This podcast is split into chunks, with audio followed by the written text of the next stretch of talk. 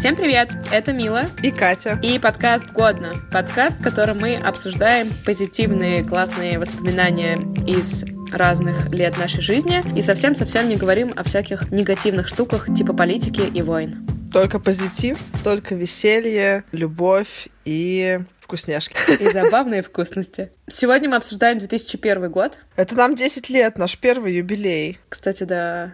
Это еще такой позитивный юбилей, ты такой еще не тинейджер, но уже и не лох.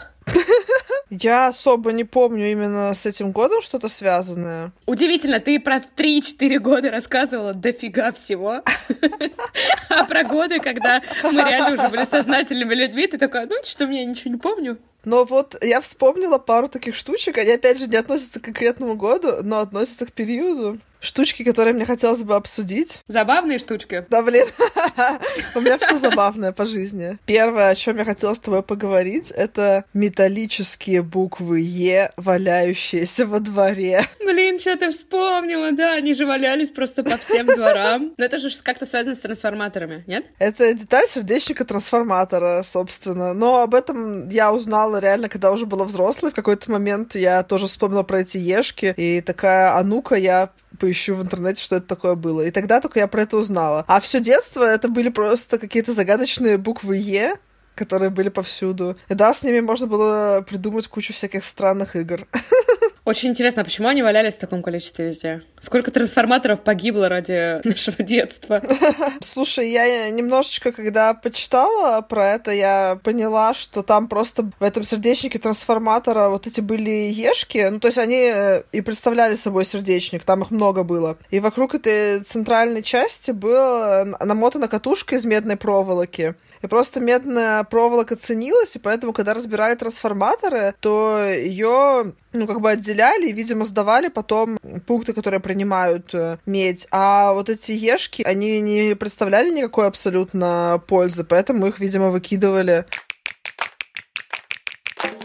Слушай, ты ждала этого. Я знаю, что все этого ждали. Я человек, который все время всем рассказывает, как плохо и бедно я жила. Но в 2001 году произошло событие, которое кстати, очень сильно на мою жизнь повлияло, и я должна сказать спасибо моей маме. У меня было много энергии, на самом деле, моя мама поняла, что если я буду со своим количеством энергии просто проводить время во дворах э, с буквами Е,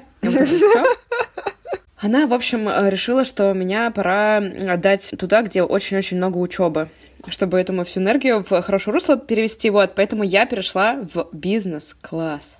Это называлось бизнес-школа, деловая волна, то есть это была структура, встроенная в мою основную школу с дополнительную плату мы оставались в тех же классах, с теми же учителями основных предметов, но если в обычной школе было два английского в неделю, у нас было пять английских в неделю, у нас был второй язык на выбор, немецкий или французский. Дальше, внимание, у нас были уроки шахмат, уроки бальных танцев, уроки этикета раз в несколько месяцев, обожал эти уроки, ты просто ел, тебе говорили, какой вилкой есть, но по сути ты просто приходил и ел весь урок. У меня была учитель на продленке, как у всех, да, человек, с которым ты сидишь, там уроки делаешь, пока тебя родители заберут. Но у каждого бизнес-класса еще была классная дама. Это была женщина, которая занималась твоей культурной программой и развитием, то есть организовывала все поездки, экскурсии. Что нужно знать еще про бизнес-школы? Все эти дополнительные уроки просто так не проходят. С пятого класса у меня было минимум 7 уроков в день, а максимум 11. Ты потом, наверное, в универ, когда поступила, просто выдохнула такая, наконец-то. Всего лишь пять пар в день. Блин, пять пар это жесть была. Мы тоже в шесть заканчивали. Ну, да.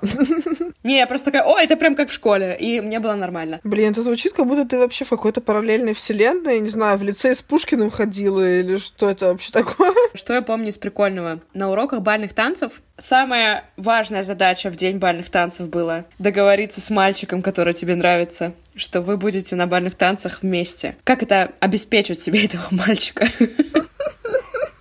Мы сначала вставали в шеренге друг напротив друга, мальчики напротив девочек. Ну и, в принципе, получалось, что первый получался с первым, второй со вторым, третий с третьим. То есть вам нужно было заранее договориться, что вы встанете друг напротив друга, поэтому в начале урока всегда начинались вот эти вот перетасовки.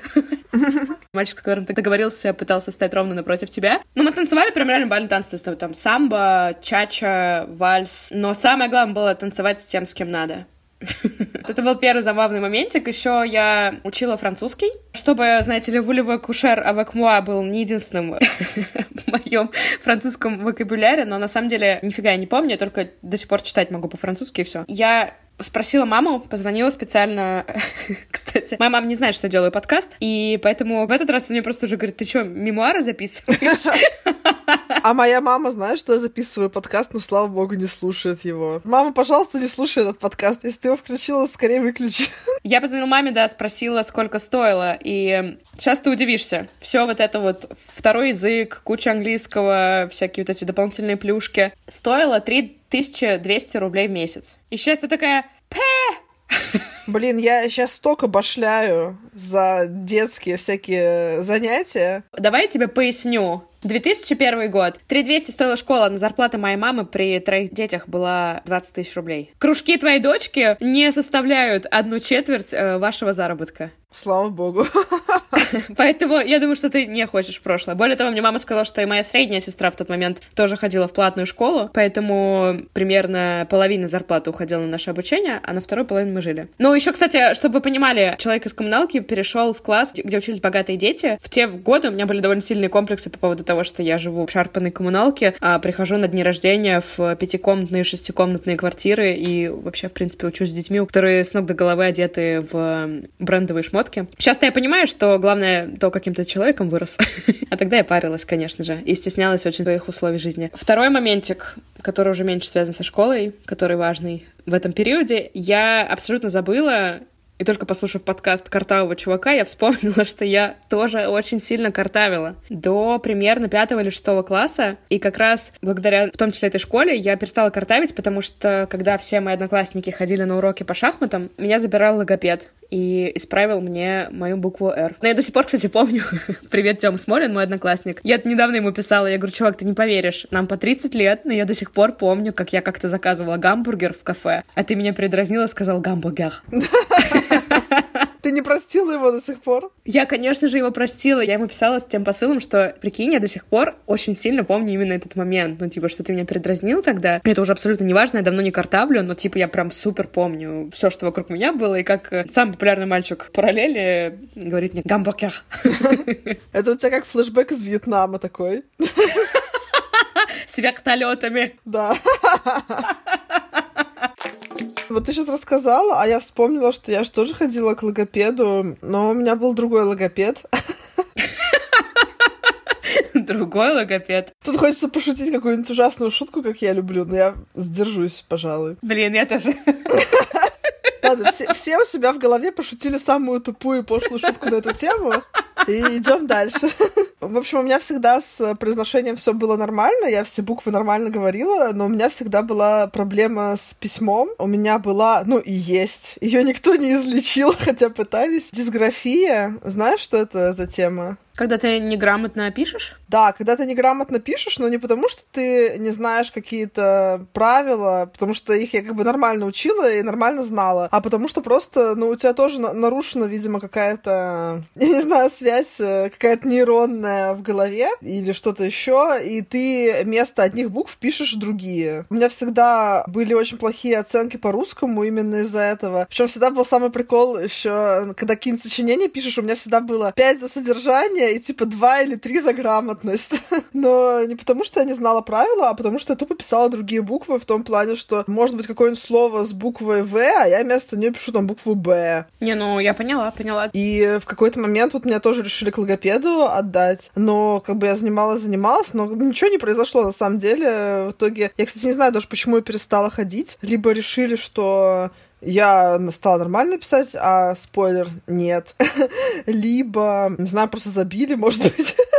В общем, в итоге занятия с логопедом закончились, и я так до конца школы и писала с теми же самыми ошибками. Но слава богу, люди придумали ЕГЭ, это специально для меня, потому что у меня всю жизнь по русскому языку была тройка, а в ЕГЭ же не надо грамотно писать. Там вообще не нужно знать русский язык, надо просто надрочиться решать ЕГЭ. И поэтому ЕГЭ я сдала на 5 с каким-то офигенным баллом. Все просто охренели, потому что я сдала лучше, чем те, кто всегда 5 по русскому имел.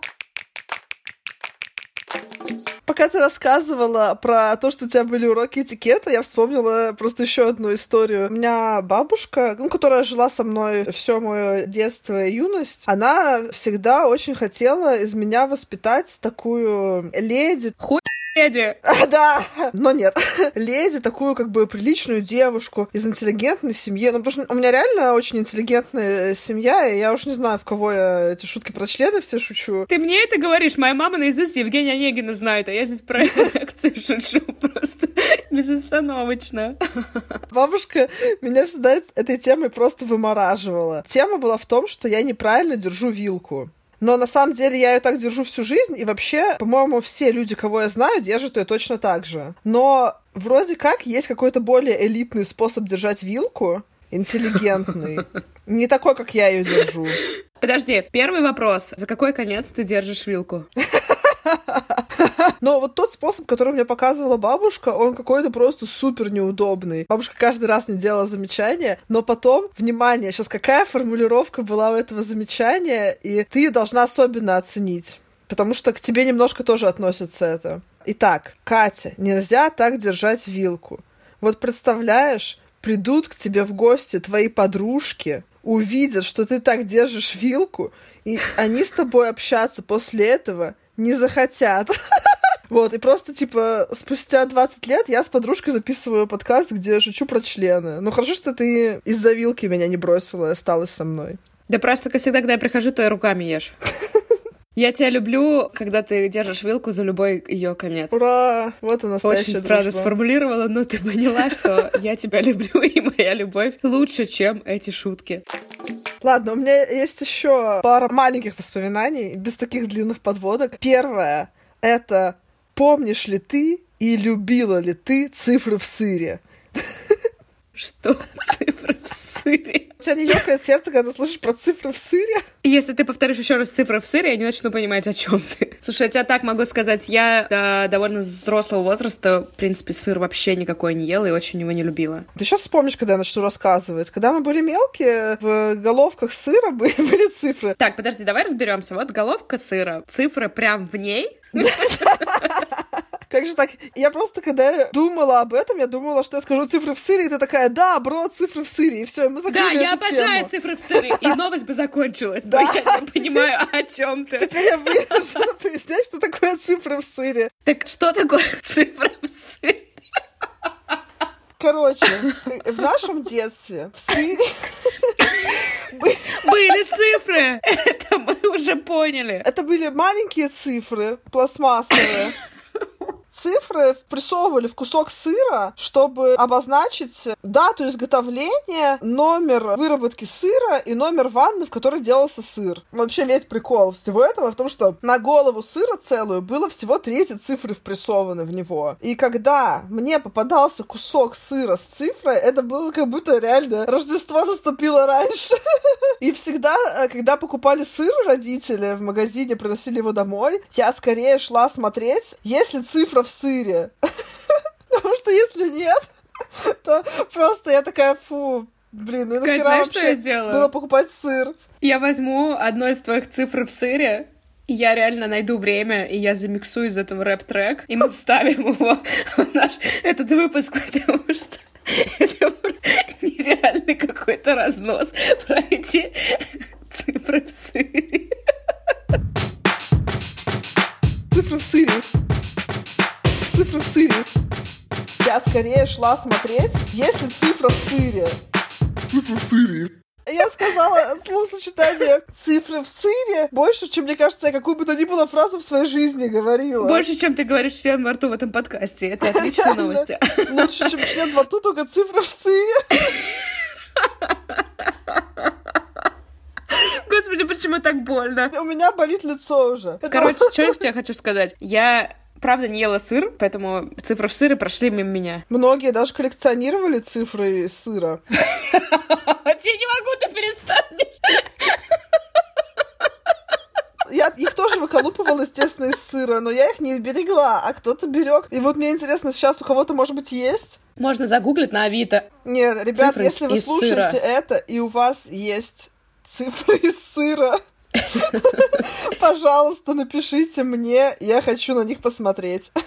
Я бы сейчас вот э, любой кусок самого крутого, дорогого швейцарского сыра поменяла бы на кусок обычного российского сыра с цифрой в нем. Я начну с того, что я безумно люблю. Это безумно важная штука. Я уверена, что очень много есть фанатов, кроме меня. Это... Цифры в сыре! Нет, не цифры в сыре. В 2001 году начала выходить клиника. I'm no Superman. I'm no Superman один из моих самых любимых сериалов, который я буквально вот на локдауне первым пересматривала и поразительно удивилась, насколько, во-первых, это до сих пор супер-мега смешно, особенно сами первые сезоны, а во-вторых, насколько он до сих пор актуален, хотя я периодически вижу какую-то ругань по поводу того, что какие-то устаревшие взгляды, на самом деле нет. Там сильные девушки, которые меняются и развиваются, и они не зависят от своих мужиков, что Эллиот, при всей неуверенности, что Карла, они обе самостоятельные личности, и это круто. Плюс все эти шутки. Доктор Келса, в отделении педиатрии так холодно, что дети играют в перчатках. Угадай, что это такое? Два больших пальца и на все насрать. Это Боб Келса. Хорошего дня. Я его пересматривала несколько лет назад э, весь целиком вместе с мужем, который до этого его не смотрел. А почему мы решили посмотреть? Потому что я сказала, ой, я так люблю клинику. А он сказал, да блин, я там посмотрел пару серий, какой-то отстой вообще. Я такая, ты что, ты с ума сошел? Давай вместе посмотрим. И в итоге он э, настолько втянулся и настолько заценил этот сериал, что теперь он э, считает, что это вообще лучший сериал из всех сериалов, что он когда-либо видел. Если честно, с точки зрения глубины и какого-то влияния на меня, он у меня точно бьет друзей. Ну да, но друзья, они э, клевые, но они больше просто смешные. Там нету такого прям какого-то философского посыла. И из клиники, кстати, моя самая любимая цитата о смерти. Ну, а какая у вас любимая цитата о смерти, ребят? Топ-3 забавных цитат о смерти. Да, надеюсь, у вас есть. Мне как-то очень понравилась эта серия и эта цитата, и я, когда думаю о смерти, я пытаюсь ее тоже представить именно так, чтобы не жалко было умирать. Там э, была девушка, пациентка, которая была э, неизлечима, то есть было понятно уже, что она умрет, и Джей Ди там с ней беседовал о жизни там и о смерти, и он ее спросил, а как вы себе представляете смерть? И она ему ответила, что она представляет смерть как э, бродвейский мюзикл. Вокруг тебя все в красивых нарядах и танцуют, и ты уходишь на самой высокой ноте. А я еще хочу сказать, что, ну, как правило, это иностранцы часто говорят, что я похожа на Карлу. Но более того, наши однокурсники в универе говорили, что я на Карлу похожа даже не только внешне, но и что я могу такая, как латиноамериканская красотка. Я такая, слушай сюда, Бэмби, я тебе сейчас скажу то-то, то и то. Кстати, мне сегодня ровно на работе HR в ответ на мой запрос, который я довольно дерзко сформулировала, потому что меня запарило, что не решается проблема, ровно так показал. Он щелкнул пальцами, и как Карл сказал, что типа твой запрос звучит вот так вот. И я такая, кажется, латиноамериканская детка из меня еще не до конца ушла. Давай объясним этому белому. Сначала рукой, потом пальцем, потом говоришь в нос, а уже потом включаешь стерву. Вот как надо. Но только если ты не из наших, тебе этого и не понять, так что я даже просить не буду. Ладно, не пора. Что? Нет, так ты никуда не пойдешь. Куда пошел? Ты куда? Я, кстати, передам привет Павлу Гурову, который слушает наш подкаст. Он мне написал, что я похожа на Риану. Я ему в ответ ответила, что чаще всего мне говорят, что я похожа на Риану, либо на Карлу из клиники. Он мне сказал, что, типа, не знаю Карлу, не смотрел клинику. Павел Гуров, посмотрите, пожалуйста, клинику. Кать просит. В этом году в первый раз вышла в свет Википедия. Я только сейчас узнала, что значит слово Википедия. Ты знаешь, что такое Вики? Нет, кстати, никогда даже не задумывалась. Заимствовано из гавайского языка, на котором это слово имеет значение «быстро». То есть типа это быстрая, энциклопедия? быстрая энциклопедия. Блин, я помню, когда появилась Википедия, может быть, она на самом деле появилась раньше, как в моей жизни она появилась, и я тогда не могла понять, как там вообще выживают хоть какие-то статьи, если может их редактировать кто угодно. Потому что, когда мне об этом рассказали, моя первая эмоция была «А, я что, могу сейчас пойти и там все исправить, как захочу?» А ты видела, я недавно в сторис выкладывала картинку, где был скрин странички Википедии, и написано «Список еретиков, сожженных заживо». И дальше внизу подписано «Этот список неполный, вы можете помочь, пополнив его». Да, я, да, я помню эту картинку, это было очень смешно. Есть же люди, которые создают какой-то даже образ публичный, успешный, идут на Википедию, пишут про себя. Успешный бизнесмен, открыл такой-то такой бизнес. И О, всё. давай создадим страничку подкаста год на Википедии, напишем что-то лучший подкаст в, в мире. По версии нас. У меня новость о том, что представили первое поколение плееров iPod. Мне кажется, это целая была О, эпоха прикол. этих плееров, пока еще айфоны не стали с такой большой памятью, и все не стали просто на них все слушать. У многих же были айподики сначала. Я свой первый и единственный iPod купила в 2014 году. Тогда у всех сто лет уже были айподы, конечно. А у меня был именно iPod Shuffle. Помнишь такие айподы?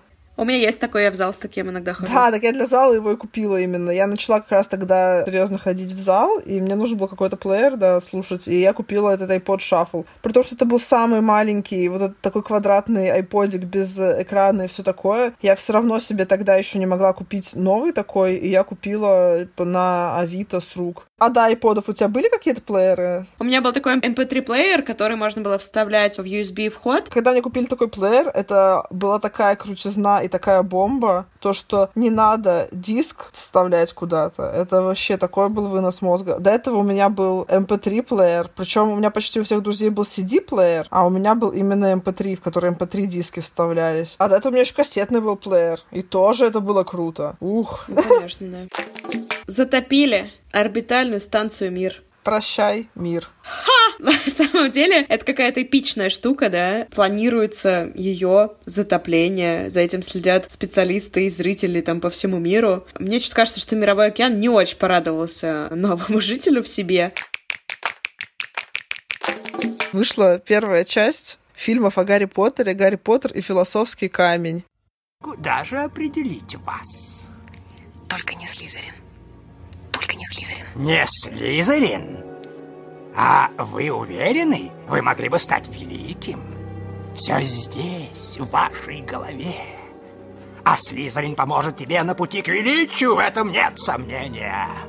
Нет? Только не Слизерин. Что ж, если вы в этом уверены, куда угодно, пусть будет Гриффиндор. И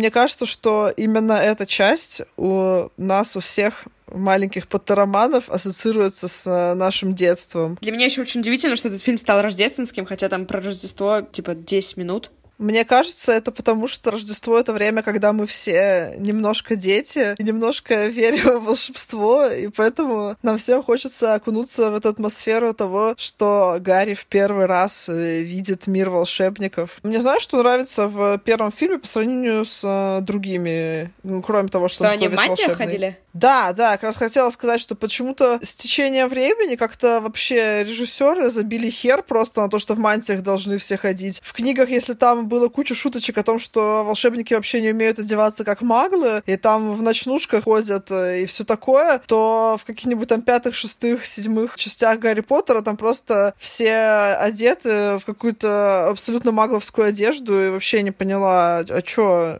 почему так спустили на тормозах эту тему? Я, кстати, когда читаю книгу какую-то, меня же перекрывает, и я хожу по улицам, и если вижу кого-то очень странно одетого, я думаю, а вдруг это волшебник, который не умеет одеваться в магловскую одежду.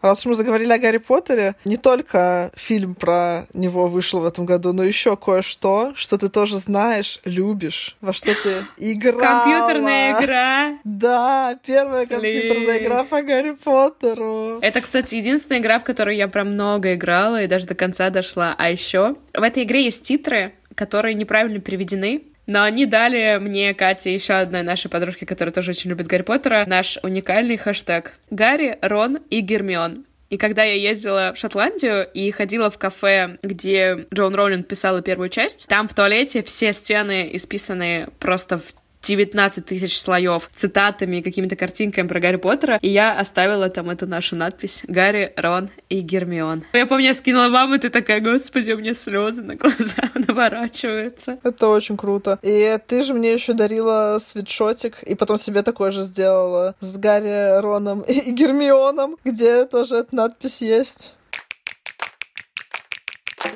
27 июля 2001 года в России принято решение о запрете на 5 лет клонирования человеческих существ. Забавный факт, что этот запрет давно-давно закончился, поэтому если вы вдруг собирались клонировать человеческое существо, флаг вам в руки. Вы имеете на это полное право. Это очень смешно. Почему на 5 лет? Такие, в 2006 можно, а в 2001 нельзя еще. Подожди, о господи, а это как-то связано с двойниками Путина? С пять лет клонировали только Путина. Очень много наклонировали. Может быть, у него где-то есть кладовка с Путинами. Где они лежат и ждут своего часа, свеженькие, новенькие. Мы сейчас дошутимся, а на самом деле, небось, есть.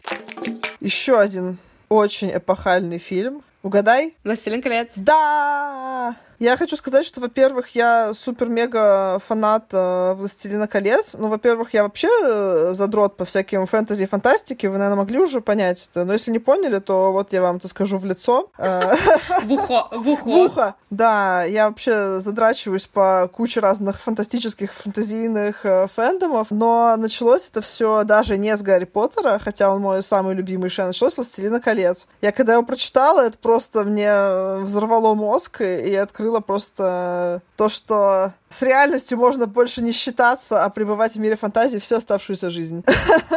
Книжку я тоже читала. Пам-пам. Кстати, книжка у меня была угарная. Это была огромная книга, стилизованная под, вот знаешь, в библиотеках такие древние средневековые книжки, которые такие большого формата, толстые, и на ней была наклейка типа печати. Что я делала? Десятилетняя девочка с этой книгой. Я с ней в трамвае, в метро ездила читала ее. Просто садилась такая, она была больше меня, я открывала ее и погружалась в мир «Властелина колец». Катя, а ты смотрела «Властелин колец» в переводе Гоблина? Да, я смотрела. Причем обычно я не люблю такие штуки. Типа, когда мне очень нравится фильм какой-нибудь, мне не нравится, когда его там как-то переделывают, мне кажется, каким-то святотатством. Но у Гоблина настолько смешно это сделано, что даже я не выдержала и подпала под его чары и угорала над его переводом. Я смотрела только первую часть, причем я помню, что она у меня была на CD-диске записана, как-то еще пиратски скопирована, то есть был CD-диск, на котором маркером было написано «Братва и кольцо». И я оттуда помню две шутки. Одну, наверное, придется вырезать. Ладно, ну тут не стесняемся, мы шутим про всякие вещи. Короче, первая шутка — это когда Гэндальф заходит к Бильбо и говорит «хочу чаю, аж кончаю». Каждый раз до сих пор, когда я говорю «хочу чаю», мне очень хочется продолжить, но не все люди на свете в курсе перевода Гоблина. А ты знаешь, что вообще есть такая типа песня, которая была задолго до этого? Нет, не знаю, конечно. Что-то «хочу чаю, аж кончаю, чаю кипяченого, эх, тяжела судьба любить, палить заключенного». В общем, теперь все слушатели нашего подкаста знают, что если вы вдруг услышите от меня фразу «хочу чаю», вы знаете, какое у меня в голове продолжение у этой фразы. Привет моим коллегам, кстати, которые слушают и с которыми я частенько пью чаек на работе. А еще второй момент, там разговор Арагорна и, господи, Лив Тайлера, забыла, как ее звали. Арван. Арван, да. И они стоят на мосту, и она ему говорит... Обними меня, как Ромео Джульетту. Помнишь, как у них было?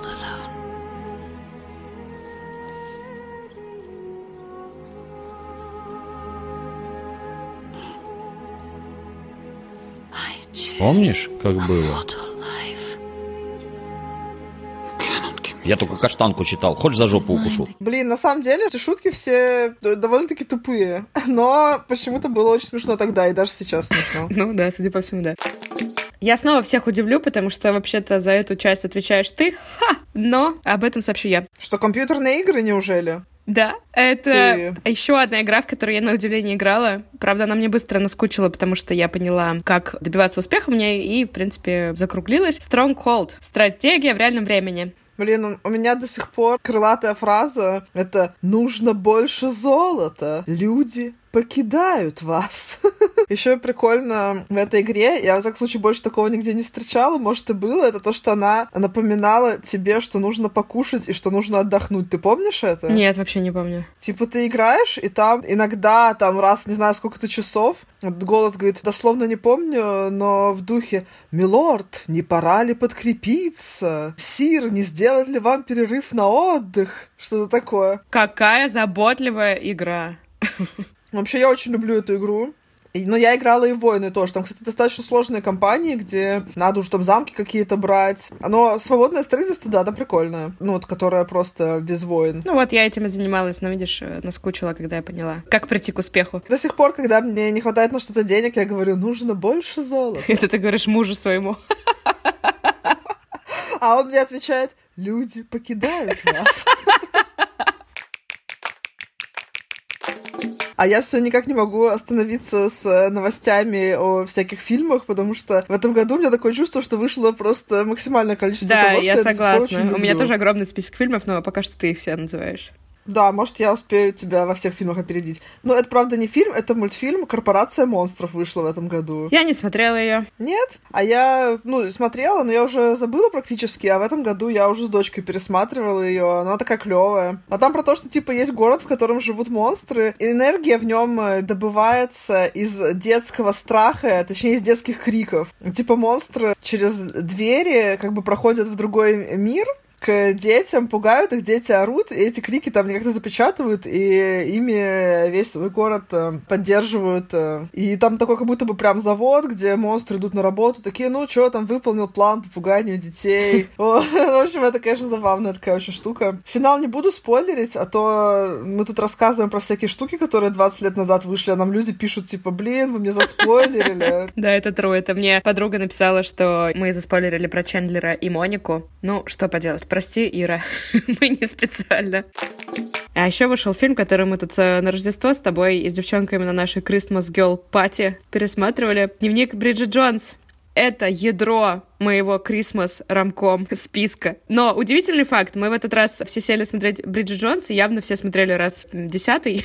Но, к сожалению, пришлось смотреть на русском, потому что не все говорили на английском, и мы включили это на сервисе Айви. Не повторяйте нашу ошибку, никогда не смотрите там фильмы, потому что Она нас удивила очень.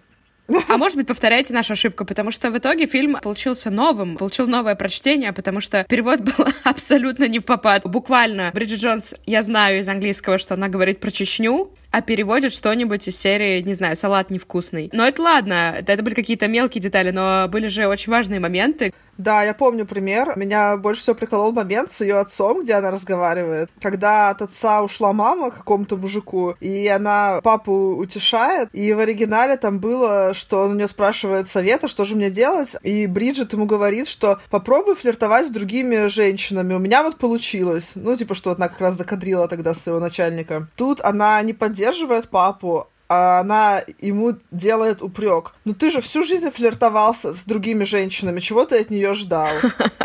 Классно вообще, при том, что там папа такой пупсичек, который вообще, мне кажется, там о флирте с женщинами не думал за всю свою жизнь никогда. И тут реально она такую предъяву ему кидает, а он с таким кислым видом кивает, типа, ну да, да, виновен. Весь фильм был переведен абсолютно неправильно, и у нас вместо того, чтобы мы там смеялись и радовались э, любимым шуткам, у нас просто раздавались возмущенные крики. Да здесь не так было, да вы вообще офигели. Но, в общем-то, мы подумали, что это неплохой способ освежить фильм, который ты 25 раз уже смотрел и знаешь наизусть. Но хотя, на самом деле, это, это ужасный, ужасный способ. Ivy.ru просто you suck. Что это вообще за отношение к первоисточнику? Кошмар.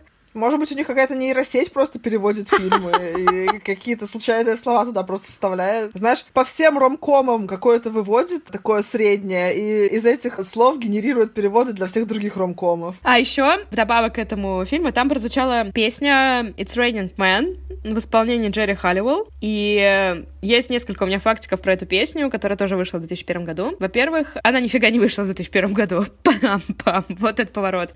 Оригинал песни исполнила группа The Weather Girls. А у них все песни были про погоду. Вроде как нет. Интересно. А, ну мы тут, тут мы должны обязательно вспомнить про русскую версию «Дождь из мужиков». И если верить всем приметам, пора выходить на улицу, потому что сегодня в первый раз вечером, где-то примерно в пол одиннадцатого, впервые за всю историю с неба будут падать мужчины. Это мужицкий дождь, аллилуйя, дождь из мужиков.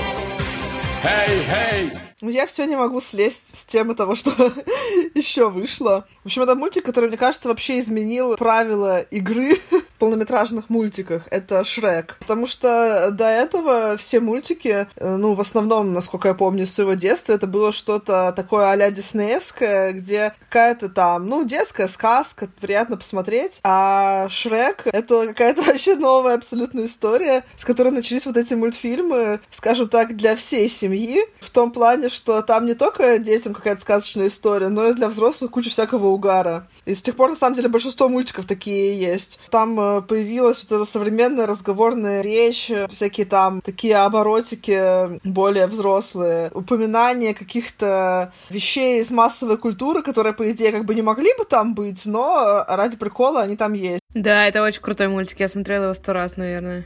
Да, мне кажется, я его пересматриваю, ну, раз в пару лет стабильно, и мне никогда не впадло лишний раз Шрека посмотреть. Сколько там шуточек, э, которые тоже навсегда у нас. Ну, правда, из второй части уже шуточка, вот это со слом, где он говорит, а теперь приехали. А я тоже приехали, хотела про это сказать, а я до сих пор это использую. Я постоянно так да, делаю, я тоже, когда да, куда-нибудь да, еду. Да, да, обожаю слова. А еще там была очень клевая музыка. It goes like this the fourth, the fifth, the minor fall, the major lift, the baffled king composing Hallelujah, Hallelujah, Hallelujah, Hallelujah,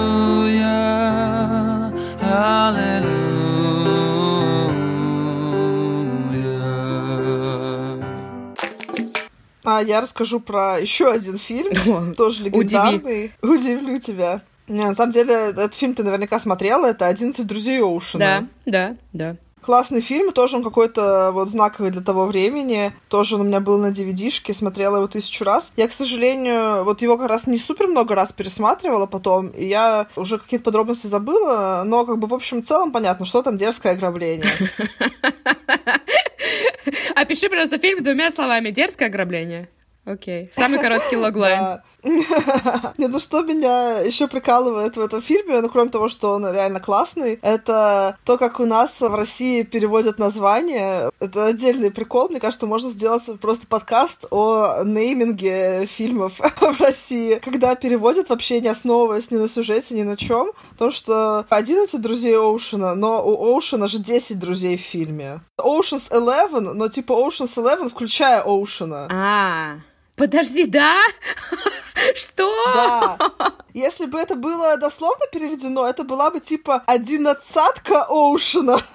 Ну, то есть там 11 человек участвуют в этом ограблении, но они включают Оушена. Слушай, ну это, кстати, странно. Человек. Я бы вот, если бы ты мне сказала 11 друзей Кати, я бы сказала 11 друзей Кати, их 11. То есть у него 10 друзей. У него 10 друзей, а вся, типа, их команда вместе — это Ocean's Eleven. Прикол, вот это да. Я никогда не думала посчитать. Да, тупо, что так перевели, но, с другой стороны, я думаю, а как это еще перевести? Ведь одиннадцатка-то ты не скажешь. Или, ну, конечно, они могли забить и сказать вообще 10 друзей Оушена. Ну, в общем, э, наверное, можно было как-то выйти из положения. 10 друзей Оушена и Оушен. Такое более длинное название. В общем, наверное, понадеялись э, переводчики, что никто не будет пересчитывать друзей Оушена. Ой, говоря о дерзких ограблениях и дерзких ребятах, нужно сказать, что вышел первый фильм франшизы «Форсаж», который до сих пор выходит и никак не может перестать выходить. Я должна сказать про «Форсаж». Я не смотрела первый точно, по-моему, я смотрела какой-то четвертый.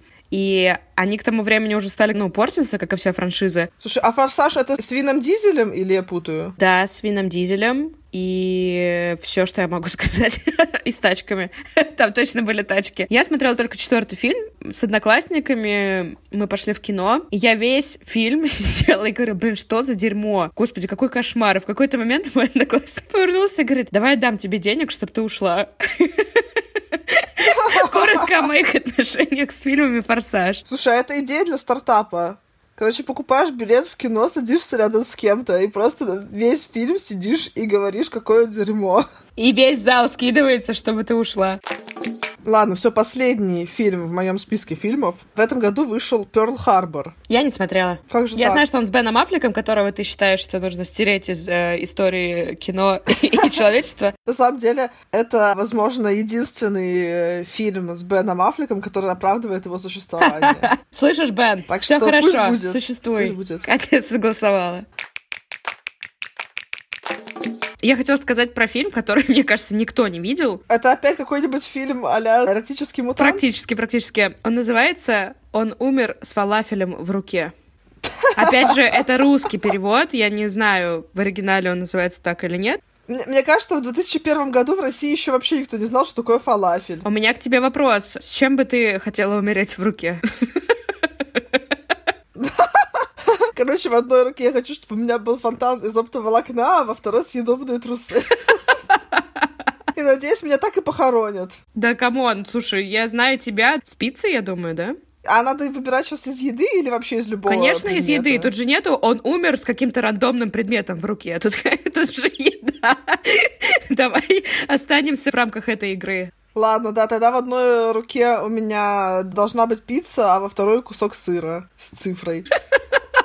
Так, а я бы, наверное, бы умерла с... э, Что же я так люблю? Что же я так люблю? С кейсом Ями-Ями. Нативная реклама кейса суши от Ями-Ями. И в другой руке... А в другой руке, Кать, я буду держать твою руку. Жалко, что нам никто не проплачивает рекламу, а то тут бы был идеальный продукт плейсмент. В одной руке я бы держал карту банка Тинькофф, а во второй руке сим-карту МТС. Ну, пойдет, пойдет, да, это именно то, с чем бы я хотела умереть в руке. Следующая новость э, для меня лично очень важная. Новым ведущим телепередачи «Что, где, когда» стал Борис Крюк. Почему для меня эта новость так важна? Потому что я дикий фанат «Что, где, когда». Мы с мужем всегда смотрим, когда выходит новый выпуск, мы откладываем в сторону, блин, все сериалы, все другие YouTube какие-то штуки, которые мы смотрим, такие, «А, новый выпуск, новая игра. Мы просто следим э, за э, там всем больше, чем за чем бы то ни было еще, мне кажется, таким. И на самом деле ведущий, он просто очень большой вклад вносит в крутизну этой игры. Он на самом деле такой шоумен, он может из какого-то не супер-то интересного ответа раздуть такую там историю, что там все начинают сраться, засчитывать это или не засчитывать. Я смотрела «Что, где, когда» в детстве часто и много, а сейчас очень давно не смотрела, и, кстати, это очень здорово, мне кажется, что вы до сих пор смотрите, надо тоже посмотреть. Но, а, кстати, у меня есть история, я играла в Джангу с э, друзьем. Ха-ха! Когда я работала в Gaga Games, да, мы на корпорации работали, где было несколько знатоков, и я с ним порубилась в Джангу. Естественно, у нас есть любимые знатоки, и мы там следим, у них же там всякие хитросплетения каких-то их личных отношений, в том плане, что кто-то там одного мнения по какому-то вопросу, кто-то другого, и мы там вечно, а ты слышал, что Друзь сказала Скерову? А слышал, как Козлов прокомментировал эту игру? Просто Ничего это себе вы прям фанаты. Ничего себе, нет, я так никогда Да, не полетела. да, вообще просто. Вообще моя огромная мечта — это оказаться там э, на игре, в этом охотничьем домике, и хотя бы просто там постоять. Прям, не знаю, это в топе, наверное, десяти моих главных мечт в жизни. Мне кажется. Обалдеть. То есть, как бы из мероприятий, которые я хотела бы посетить, вот так вот, если мечтать по-крупному, это Мэтт Гала и что, где, когда. И моя свадьба. Говоря о красивых гала, я должна, кстати, сказать про еще один фильм. Вышел «Мулен Руж» режиссера База Лурмана. Это был очень экспериментальный в тот момент фильм, потому что это был фильм-мюзикл, и я читала, что до выхода фильма они проверяли концепт на фокус-группе. Многие люди выходили из зала, потому что они не привыкли к такому формату в тот момент. Но потом фильм все равно выпустили в том виде, в котором он существует, и он стал мега-хитом. А еще оттуда запопулярнилась песня Леди Мармалейд, Да, благодаря да. которой русские люди знают не только Жана Манжо Пассижур из «12 стульев», но также знают фразу «Вулеве кушер avec moi ce soir». Lady Mama.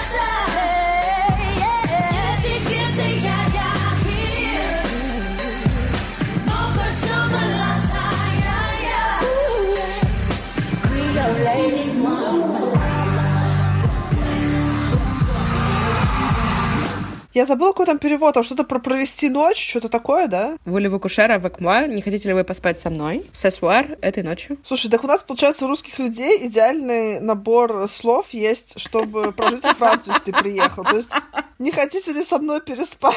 Я, я не ел шесть дней. Закрыть базовые все потребности сразу же. Русская проститутка во Франции статинг пэк.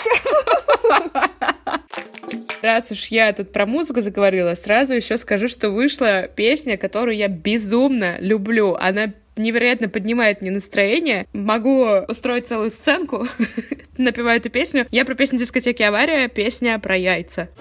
Готовим еду, я беру сковороду, потом на сковороду эту мать курицу кладу, потом туда вагонку ей подсолнечного масла, еще немного перца и протертой сырной массы, еще воду морковки и покрошу лучку, а чтобы не вышел запах, можно врезать коньячку, и тут, вероятно, вы зададите мне вопрос. Эй, уважаемый, что за омлет, а где же яйца? Терпение, спокойствие, сейчас они появятся. 28 апреля 2001 года состоялся полет в космос первого космического туриста. Это был американский миллионер Деннис Титто. Он провел с экипажем Союза 6 дней на МКС. Э, Космонавты занимались нормальными серьезными научными делами, а он занимался фото и видеосъемкой, вел дневник и подбирал продукты на завтрак, обед и ужин для всех находящихся на МКС. Мне кажется, знаешь, вот этот последний, это звучит как задачка из серии «Придумайте ему что-нибудь, чтобы он чувствовал себя нужным», потому что я слабо себе представляю, что они там на МКС отправились и не знали, что они будут есть на завтрак, обед и ужин заранее. Он такой, так, сегодня будем есть фуагра, но у нас только тюбик с борщом, пойдет. А ты бы хотела полететь в космос? Слушай, возможно, я сейчас скажу крамольную мысль, но как-то я очень спокойно отношусь к космосу. Ну, потому что, мне кажется, так модно любить космос, э, планеты, галактики, вот это все, мечтать о межпланетных путешествиях. Я прям супер спокойно отношусь к космосу. Ну, понятно, что когда какие-то штуки происходят, там, серии солнечного затмения, или, э, там, например, когда я смотрела фильм про высадку человека на Луне, я действительно ходила такая, думаю, господи, вот она Луна, и там был человек. Это что-то, что очень сложно осознать. Но Большую часть времени земная я, земная девчонка. Не мечтаю о космосе, честно. А я бы вот хотела, конечно же, полететь в космос, как, наверное, любой любитель всяких sci-fi космических штучек, но мне кажется, что меня туда, наверное, не пустили, потому что там же надо какие-то тесты, да, я думаю, пройти. Вряд ли хватит только забашлять. Просто у меня такой вестибулярный аппарат, что я, когда даже вижу, как там крутят, вертят этих всех чуваков, когда готовят, я думаю, господи, я, наверное, там через одну минуту бы скончалась. Небольшая еще история о моей дочке. Она же, как любой ребенок, наверное, проходит всякие э, этапы хотения быть разными там людьми в будущем, и в какой-то момент она сказала, что вот она хочет быть космонавтом, вот, и она довольно долго говорила, что она хочет быть космонавтом, а потом в какой-то момент она меня спрашивает, а в космос лететь это типа очень далеко? Я говорю, ну да, да, ты там летишь прям очень-очень далеко, дальше, чем, ну где-то тут на Земле ты можешь поехать, вот, и она мне говорит, нет, тогда я не хочу становиться космонавтом. Я говорю, а чего? Она говорит, я не хочу далеко от вас с папой улетать. Давайте я лучше буду пилотом и буду на самолете летать не очень далеко. Начал вещание телеканал Adult Swim. Ты знаешь, что вообще это такое? Нет. Да, в общем, тогда я немножечко поясню. Это канал, на котором э, выходили различные мультфильмы для взрослых в том плане, что рассчитаны не на детскую аудиторию, а уже на людей, которые готовы всякие странные и пошлые шуточки воспринимать. Типа нас. Да, типа нас. У нас этого канала как, э, ну, отдельного канала не было, он вообще в США только работает, но у нас на дважды два был такой блог, Adult Swim он назывался, то есть он там шел несколько часов, и там шли вот эти мультфильмы с этого канала. Но кроме того, что на этом канале шли купленные мультфильмы, которые у нас на других каналах выходили, там на MTV, на дважды два, том же всякие там Футурама, Американский папочка, Гриффины, но были еще и мультфильмы, которые производил именно этот канал, и этому каналу мы обязаны такими шедеврами, как Робоцип, например. Ты не смотрела Робоципа? Нет, но я много слышала ссылок на него и шуточек про него. Я обожаю робоципа. Там э, из пластилина такая анимация. Э, некоторые там минутные сценки, некоторые чуть ли там не 5 секунд длятся на разные темы там современной культуры, фильмов и так далее. Они очень странные, очень смешные. И вот это производство как раз Adult Swim. Но еще производство Adult Swim, то, что ты, конечно же, знаешь, это Рик и Морти. Я не люблю Рика и Морти. Я не смогла смотреть Рика и Морти из-за того, что там дед все время рыгает. Я просто не смогла. При том, что я работаю в научной компании, я не говорю вслух на работе, что я не смотрю Рика и Морти, потому что я боюсь, что меня уволить могут за это. Теперь все узнают. Но я не могу, там дед все время рыгает, я не могу просто это слушать. Да, я понимаю, но, но те люди, которые это перебороли, они не пожалели. Джордж Буш-младший стал 43-м президентом США. Так, во-первых, это была удивительная династия, где и отец, и сын стали президентами, что круто. Но, с другой стороны, они оба попадали в какие-то мемные ситуации. Если Джорджа Буша-старшего, когда он был президентом, стошнило на премьер-министра Японии, о чем мы рассказывали в выпуске 92 года, а про Джорджа Буша-младшего была тоже очень громкая история. Она, правда, в 2002 случилась, но я сейчас ее расскажу. Я хотела как раз в 2002 рассказать про этот инцидент. Это великолепный, действительно достойный того, чтобы быть вписанным в историю человечества инцидент, когда Джордж Буш-младший подавился соленым крендельком. Он у него застрял в горле, он упал, и от удара он у него выпал изо рта, и это его спасло, но он потом ходил еще с синяком, и все очень много по этому поводу смеялись и стебали его. Вот такая династия президентов, которые вошли в историю тем, что у них какие-то проблемы с едой. Блин, обидно. Вот как бы любого другого человека, ну, подавился крендельком, как бы всем насрать вообще. Тут ты подавился крендельком, и, блин, спустя 20 лет люди все еще вспоминают об Какие этом. спустя 20 лет какие-то две девчонки в России сидят и угорают над этим в своем подкасте. Вышел первый выпуск телепередачи «Слабое звено». У, А теперь, пожалуйста, голосом Волан-де-Морта скажите ему, что он самое слабое звено. Алексей, вы самое слабое звено. Прощайте. А мне кажется, Классная ее, кстати, передача. ребутнули недавно. Да? А кто ведет? Та же женщина? Я не помню, как звали ее, но мне кажется, что там очень большая часть крутизны этой передачи была именно в этой очень жесткой ведущей, потому что она такая вот, знаешь, вот сучка. Даже, на самом деле, многие были противниками этой передачи, типа, что она чрезмерно жестокая. Хотя там как бы насилия никакого не было, кроме морального над участниками. Передачу вела Мария Кислева. Она, на самом деле, еще была олимпийской чемпионкой по синхронному плаванию. У меня всегда был коллапс полный, потому что я люблю синхронное плавание, я смотрела соревнования с ней, и мне никогда не вязалось, как вот эта вот женщина, которая такая ножками э эть, эть, эть, и такая улыбается на соревнованиях, потом приходит и разносит людей. Я тут нашла подборочку, подборочку подколок ведущей. Кто заблудился в трех соснах? Блин, точно, я забыла. Она же перед каждым раундом Да, вот так вот да, попускала всех. У кого голова только для того, чтобы в нее есть? У меня. Кто так быстро бежал к цели, что потерял по дороге все мозги? Кого команда удалит, как больной зуб, блин, это можно продолжать просто бесконечно. Не, ну это круто, конечно. Классная была передача. Хоть и жесткая, но мне она нравилась. Правда, вот на нее я не хотела попасть никогда, в отличие от каких-то других Ты передач. что, не хотела услышать ни одну из этих подколок вживую? Нет. В этом году вышел роман Нила Геймана «Американские боги». Ты про него что-нибудь слышала вообще или ничего? Я начала смотреть мастер-классы по писательскому искусству Нила Геймана, но закончила в тот момент, когда оказалось, что чтобы смотреть эти курсы, нужно прочитать все его книги. Примерно такой расклад был. Тебе надо посмотреть видеокурс по тому, как читать книги Нила Геймана, где он рассказывает, вы открываете книгу и читаете.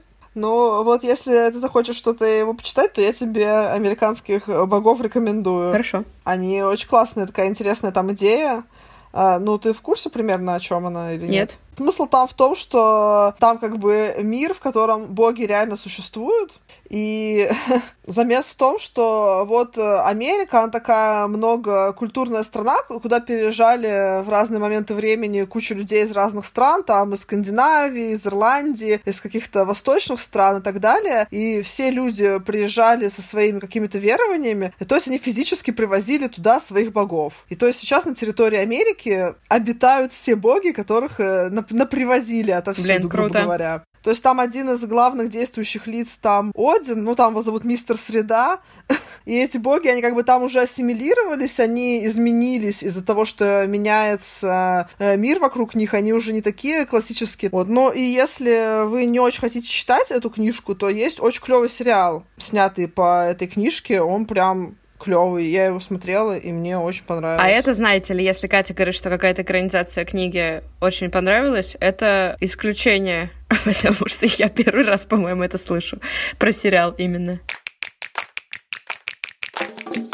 Все, а мы добрались до конца. Какой-то очень был насыщенный год, особенно с точки зрения кино. Просто все лучшие фильмы вышли в этом году.